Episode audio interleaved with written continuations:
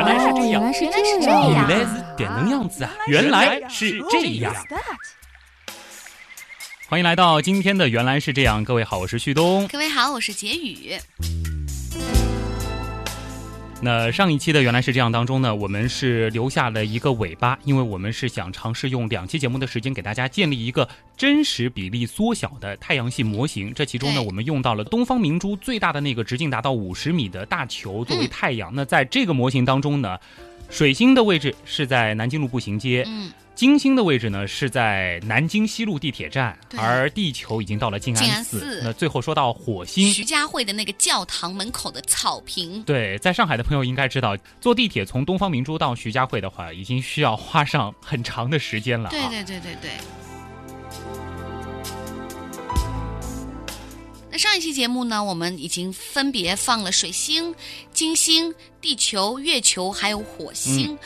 水金地火木土，那接下来呢，应该要放木星了吧？这里呢，先不着急啊，因为哦还有一样东西没放。什么东西啊我？们之前说的这四颗行星呢，都比较的小巧，嗯，它们呢都是岩石构成的类地行星，大家应该有这个印象。而木星、土星这样的大个子呢，它们其实是由气体组成的，非常非常的巨大。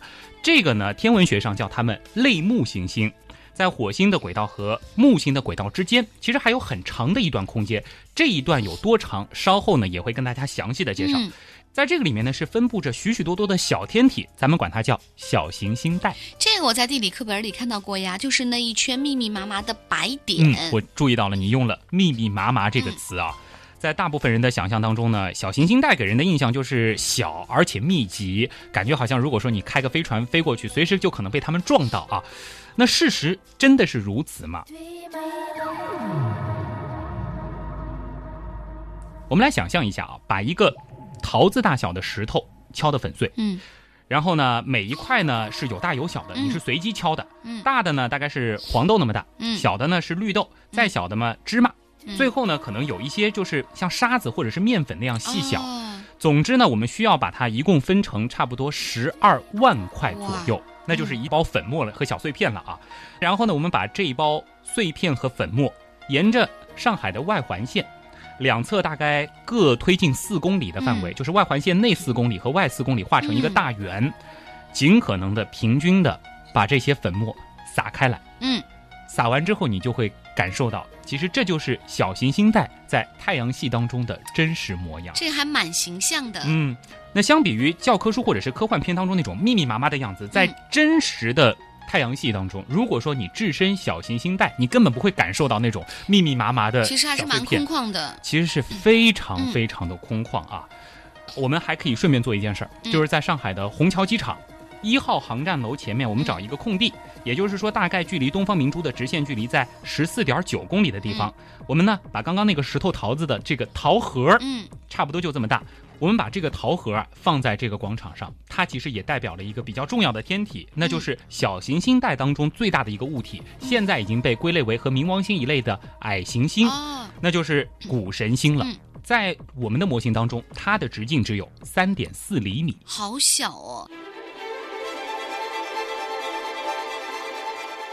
相对来说，那个巨大的木星应该在哪里呢？我们刚刚说到，其实最远的小行星带是十四点九公里，这个其实就是贴着外环了。在之前说到的这个火星呢，是徐家汇的一颗篮球，不过这些好歹都是在市区的范围内。但是木星，咱们就得在上海的郊区找个地方了。我在上海的嘉定老城呢，是找到了一个好地方，就是汇龙潭公园。不知道你嗯去过那个地方吗？没有哎。这个呢，其实是嘉定非常有名的一个古代的中式园林啊。汇龙潭距离东方明珠呢，差不多是二十八点一七公里。你想象一下，这个距离就已经比较大了。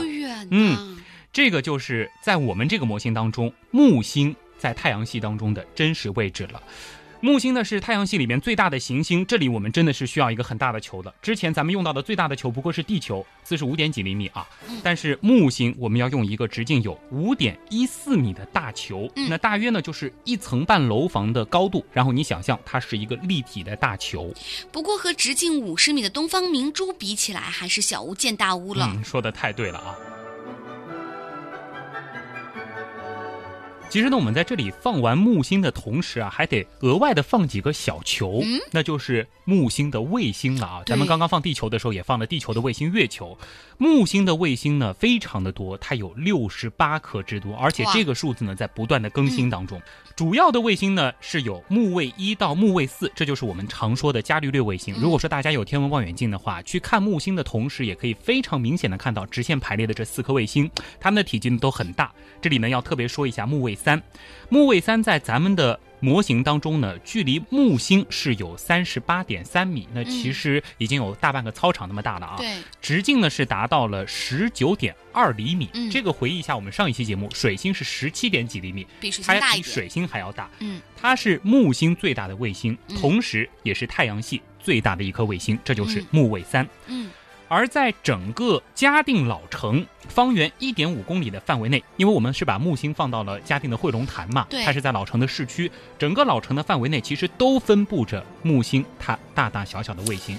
那光是卫星就已经离木星那么远了。对，整个木星的这个行星系啊，已经是非常的庞大了。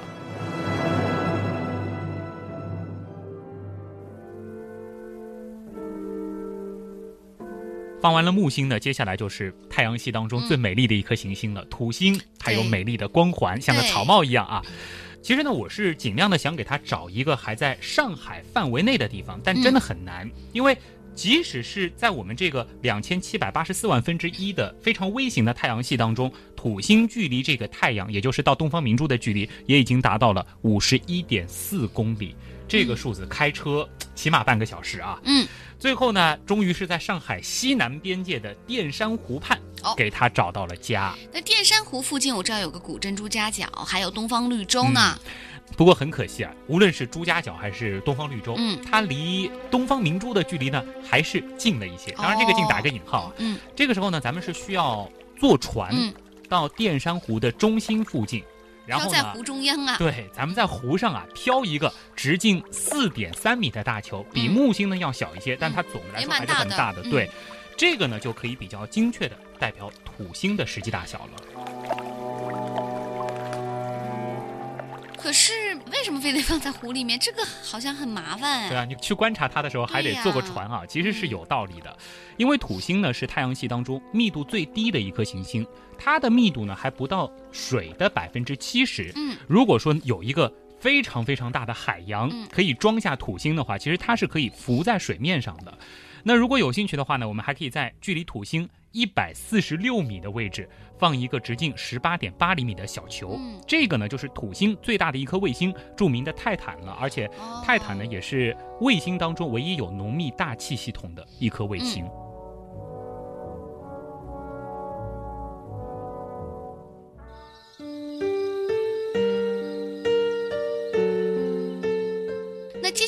是天王星和海王星了吧？嗯其实这两颗星球的名字一直是我非常喜欢的。我也是。它们不单是名字像，而且个头呢也差不多。嗯大一点的呢是天王星，直径呢是一米八三。小一点的呢是海王星，直径呢是一米七六。这当然是在我们的模型当中啊，其实是和成年男性的身高差不多。对想象一下这两个大球，颜色呢非常好记啊，天蓝色的就是天王星，嗯而海蓝色的就是海王星。嗯其实也是一个巧合了。咱们刚才说到模型当中，土星距离太阳是五十一点四公里，嗯，那么天王星咱们该放哪儿呢？得足足远上整整一倍。一百多公里。对，在距离东方明珠直线距离一百零二点八公里，也就已经要到江苏的南通市的市中心一带，咱们才能够放下天王星了。这下是彻底离开上海了。没错。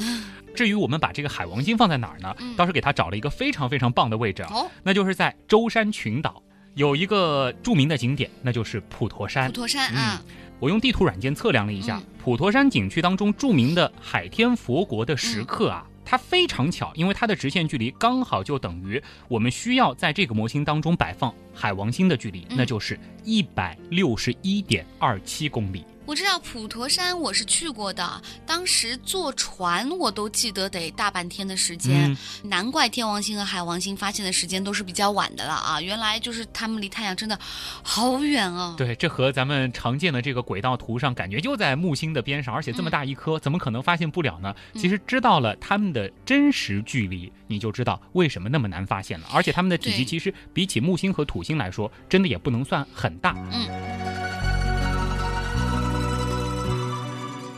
好了，到此为止呢。模型当中太阳系的八大行星，包括小行星带的位置，咱们都已经确定了。虽然说这个冥王星啊已经被除名了嘛，但是对于我们这些从小到大被九大行星长大的人来说啊，嗯，还是有感情的呀。对，所以我还是想知道，那么小一丢丢的那个冥王星啊，它的位置大概在哪里？很多占星上面说，这天蝎座的守护星是什么冥王星啊？所以很多天蝎座的朋友特别喜欢冥王星。其实我当时呢也很郁闷，冥王星被除名的时候呢，私下里还改了。QQ 签名，要给冥王星找一个在我们模型当中的位置呢，是稍稍有一点难度的，因为太远了，是吗？一个是远，另外一个呢，就是因为轨道的问题。我们刚才说的这些行星呢，虽然说它的轨道不是精确的圆形，但总体上来说和一个正圆区别不是很大。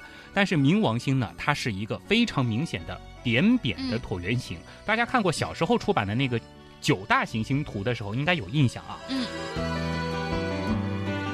冥王星离太阳最远的距离和最近的距离，它的差距是很大的。在我们的这个模型当中，离太阳最远的时候，它可以放在南京的中山陵。哇，这个就非常远了啊！距离东方明珠已经有二百六十四公里了。嗯，而最近的时候。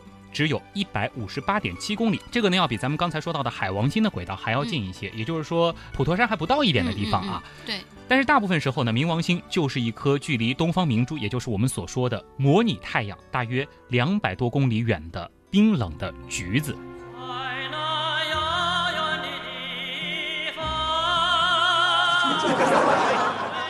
那为什么说是橘子呢？因为在模型当中，它的直径只有八点六厘米。在这个模型当中呢，距离冥王星七十厘米的位置，还有一颗直径四点三厘米的大号乒乓球陪伴着它。这个呢，就是冥王星最大的一颗卫星卡戎了。其实通过这个模型，你应该能够感觉到为什么冥王星得被除名了吧？对，所以冥王星不哭啊，即使你不是大行星了，我们也一直支持你。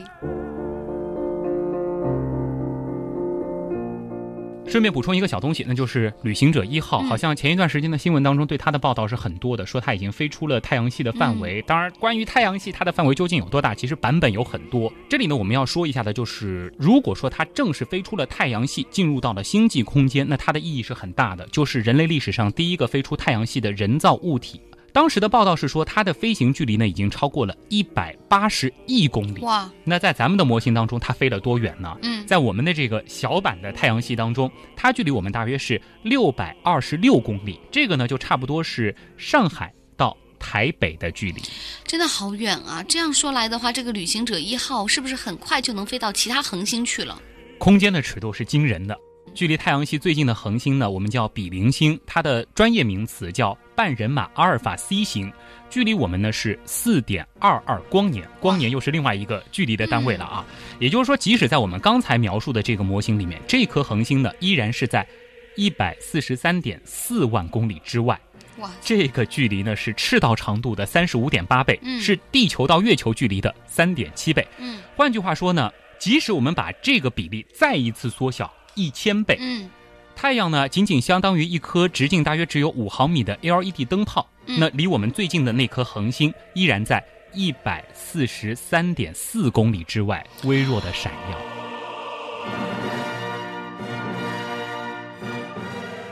好吧，又一次完全超乎想象，根本没法想象。看来我们这辈子是没指望去外太空旅行了。这其实说的也差不多啊。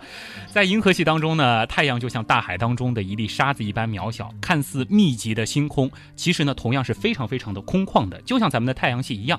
而如果把它放大到星系的尺度，相比于整个宇宙来说，嗯，银河系又一次变成了一粒微不足道的沙子，星系和星系之间又一次异常的空旷。所以我觉得话题一下子深刻起来了啊，真有种这个世界观被颠覆的感觉。但说到这个模型啊，我还是觉得是不是可以再弄得更小一点儿，比如说用篮球表示太阳啊，这样会不会让大家更有可操作性一些呢？嗯，我们试试看啊，把这个模型呢再缩小两百倍，这是我们刚刚东方明珠的那个模型，缩小两百倍。东方明珠的直径是五十米，那缩小两百倍之后呢，太阳的直径是二十五厘米。我们前面也说到，和篮球的大小是差不多。嗯，这样的话呢。在这个模型当中，地球的直径只有二点三毫米，好小，差不多呢就是半粒大米的大小。那么最大的木星，它的直径呢也只有二点五七厘米，和一个樱桃差不多。嗯，那我们刚才说到的那个冥王星，在这个模型里，它的直径半毫米都不到，好难用肉眼观察呀，基本就是一粒沙子了。即使是这样，离太阳最近的水星依然在这颗篮球的十米开外，地球呢差不多二十七米的地方。嗯，火星在四十一米。木星是一百四十米，土星在二百五十七米，海王星已经到了八百零六米，而我们说到的冥王星最远的地方已经可以放到距离这颗篮球一点三公里以外的地方了。想想看，相对于这个比例来说还是很远的。一点三公里以外，一颗微不足道的沙子，对。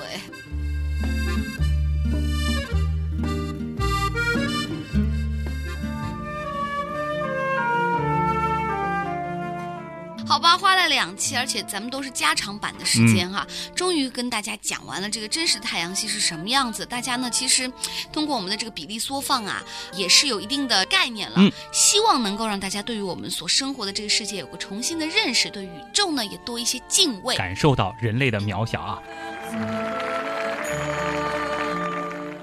最后，我顺便提一下，就是咱们这次所说的这个太阳系模型，其实，在地球上，它真的有一个现实的版本，已经有人给造出来了。真的，而且它的尺寸呢，比我们设计的这个还要大一些。嗯，它呢是在北欧的瑞典，那就是诺贝尔的故乡了。疯狂热爱科学的瑞典人呢，他们是用几乎跨越国家的尺度，建造了世界上最大的永久性太阳系模型，比例呢是一比两千万。嗯。代表太阳的呢，是位于斯德哥尔摩的球形体育馆。这个体育馆同时是世界上最大的半球形建筑物，主体的建筑直径呢是七十米，外围达到了一百一十米，分别是代表了太阳的本体和日冕的大小。如果说你要去逛完这个太阳系模型，即使你不做一分钟的停留，开着车逛完整个模型也需要十五个小时的车程。不过有机会去北欧、去瑞典的话，真的可以去现场的体验一下。好了，感谢各位的收听，以上就是今天的原来是这样。